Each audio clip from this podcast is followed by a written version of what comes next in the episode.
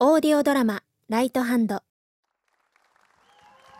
音が人の気持ちを変化させるのだとすれば音楽は人の心をまるで魔法のように動かし彩りまとめ上げる力があるんだと思う。それも瞬く間にだ。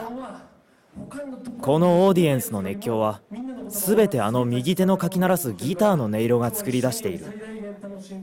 奏でる音色のもとにそれぞれがさまざまに忘れられない記憶として心を染め抜かれる。音楽は思い出を作る。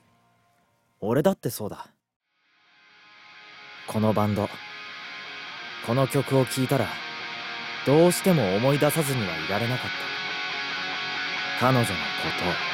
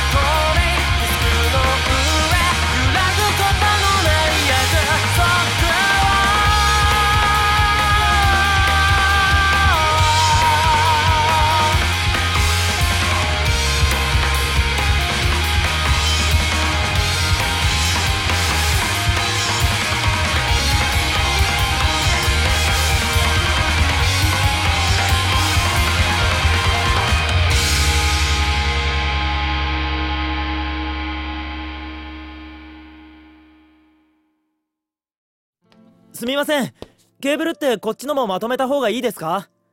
別にいいんじゃない。指示されてないならやらなくたって。えあのああ俺。別にスタッフってわけじゃないんだけどね。イベント会社の人間。うんほら。このバンド人気あるんでしょ？それで今度一緒に仕事することになってその下見。しっかし大変だね華やかな演奏の裏では君みたいなのがヒーヒー言って力仕事してるわけだ。ま頑張って。言われなくても頑張ります。あのあ缶の飲み物はこぼされると困るんですけど。そんな固いこと言うなよ。要はその辺の高そうな機械にこぼさなきゃいいんだろ。だいたい君バイトかなんかじゃないの。だったら何ですか？怒ってる。別にそんなつもりはなかったんだけどさそうやってコード巻いてて楽しい？それって君のやりたいこと？大体何のために働いてる？あんた何なんだ？また怒らせちゃったか。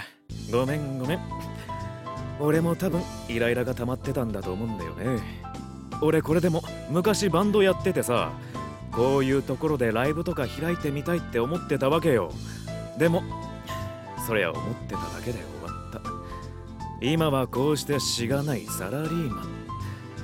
飯を食うために憧れなんてほっぽり出して働いてなのに何の因果かよりによって仕事でバンドに触れる機会になるなんてさ。え？ほらちょっと貸して。アマチュアなんてスタッフ仕事もできて当然だから。コード巻き。良くも悪くも昔取った絹塚。こういうの体が覚えちゃってんだよね。あ？もうザルいっぱいじゃんほら向こうから取ってくる。ああはい。うわ。すみません。前通ります。とっと。ああ女の子もバイトしてるんだ。ほら手伝ってやりなよ。大丈夫？手伝いましょうか？ありがとうございます。あれ？え？嘘。なんで？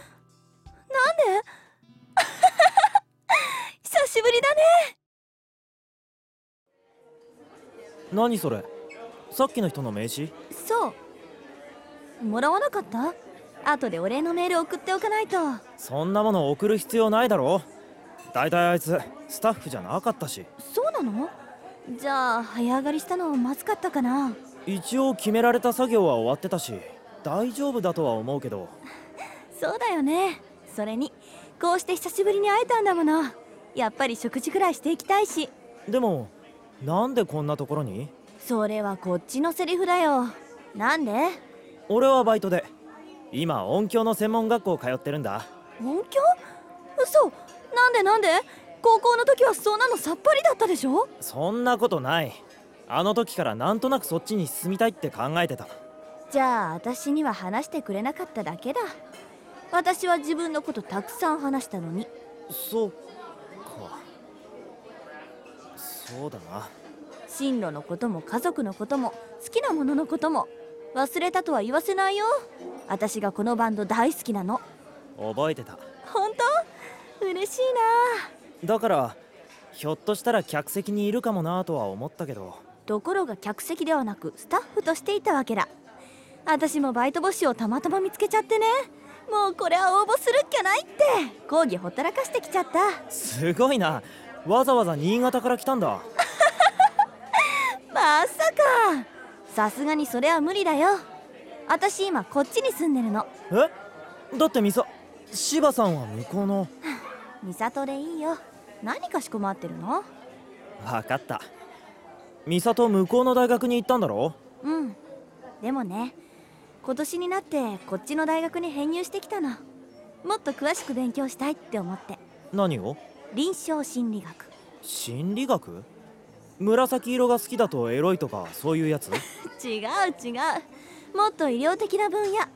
精神疾患とか心身症に関するやつ。へえあ待て。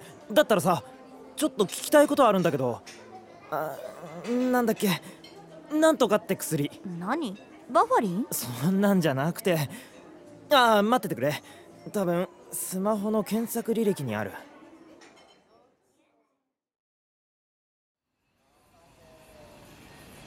イムラインに君はいない。バラシってのはそんなに忙しいわけ？たく何やってるの？何やってるんだろう私。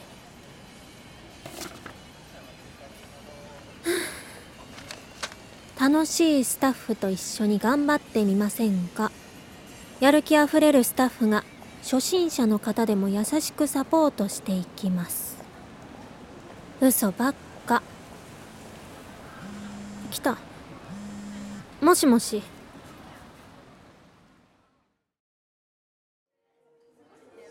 境界性パーソナリティ障害。境界性？なんだよそれ。なんだろうな。つまりは私が今勉強してるような分野のことなんだけど治療にあたってお薬を使うこともあるのね。でこの薬は多分うんそうだった気がする。それはまずい病気なのか？なんだろうな。まずいの定義にもよるだろうけどさ。何？この薬がどうかしたの？その例えば例えばだけどさこの薬を何錠も酒と一緒に一気飲みしたりするのはやっぱりまずい。あのさこれに限らずそれこそバファリンだってお酒と一緒に何錠も飲んでいいはずないでしょ？何？三田君の近くにそういう人がいるってこと？いやそんなことは。ちなみにオーバードーズもアルコール依存も境界性パーソナリティ障害の症状の一つ。衝動をコントロールできないっていうのかな？それは治るのか？三田君には無理。お医者さんにかかればね。じゃあもう一つ。原因は何なの？一概には言えないよ。ケースバイケースだからさ。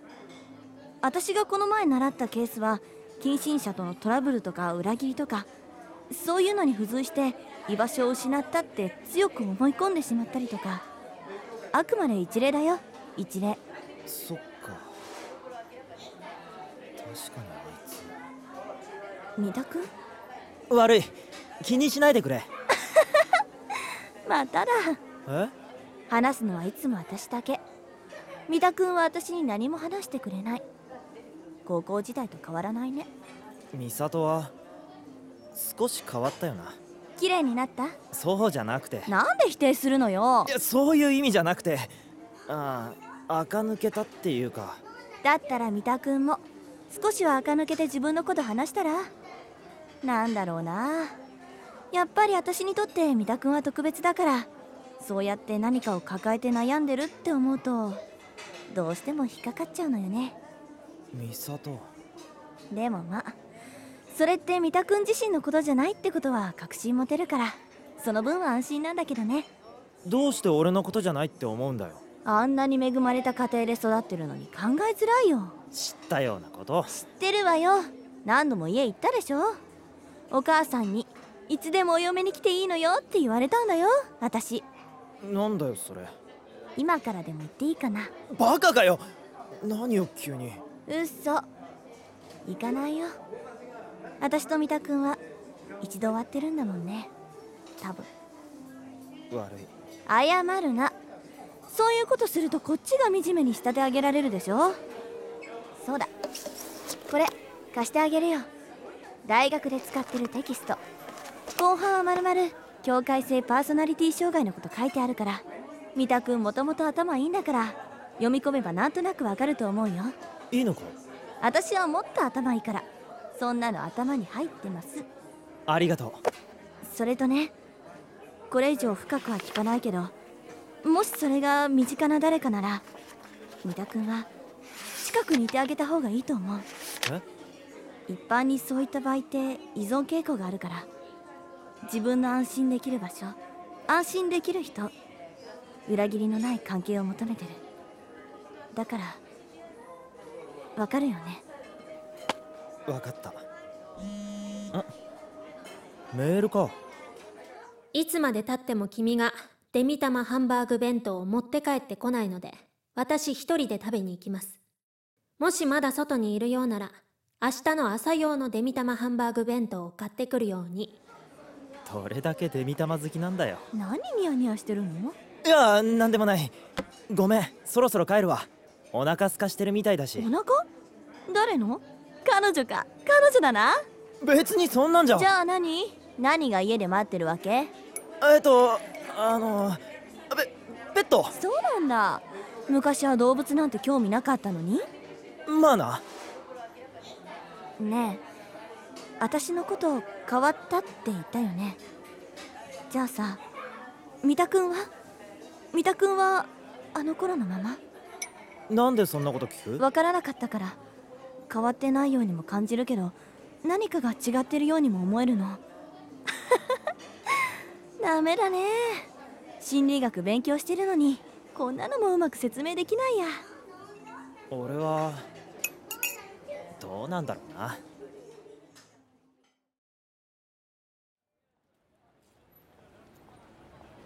デミタマハンバーグ。買ってくるかな。もしもし。はい。はい。そうです。してます。ヘッドフォン。着る服があって。食べるものもあって。住む家もある。安心できる居場所があって。誰かとつながっていられるツールもあって一人でないと実感させてくれる人もいる。これだけあればきっと人は生きていけるはずなのに。なんでだろう。なのに私はなんで求めてしまうんだろう。人が働くのは何のため？難しい法律に書かれているような義務なんかじゃない。権利なんだよ。私は自分が求められているって実感したいだけなの。だからこうしてお仕事をする。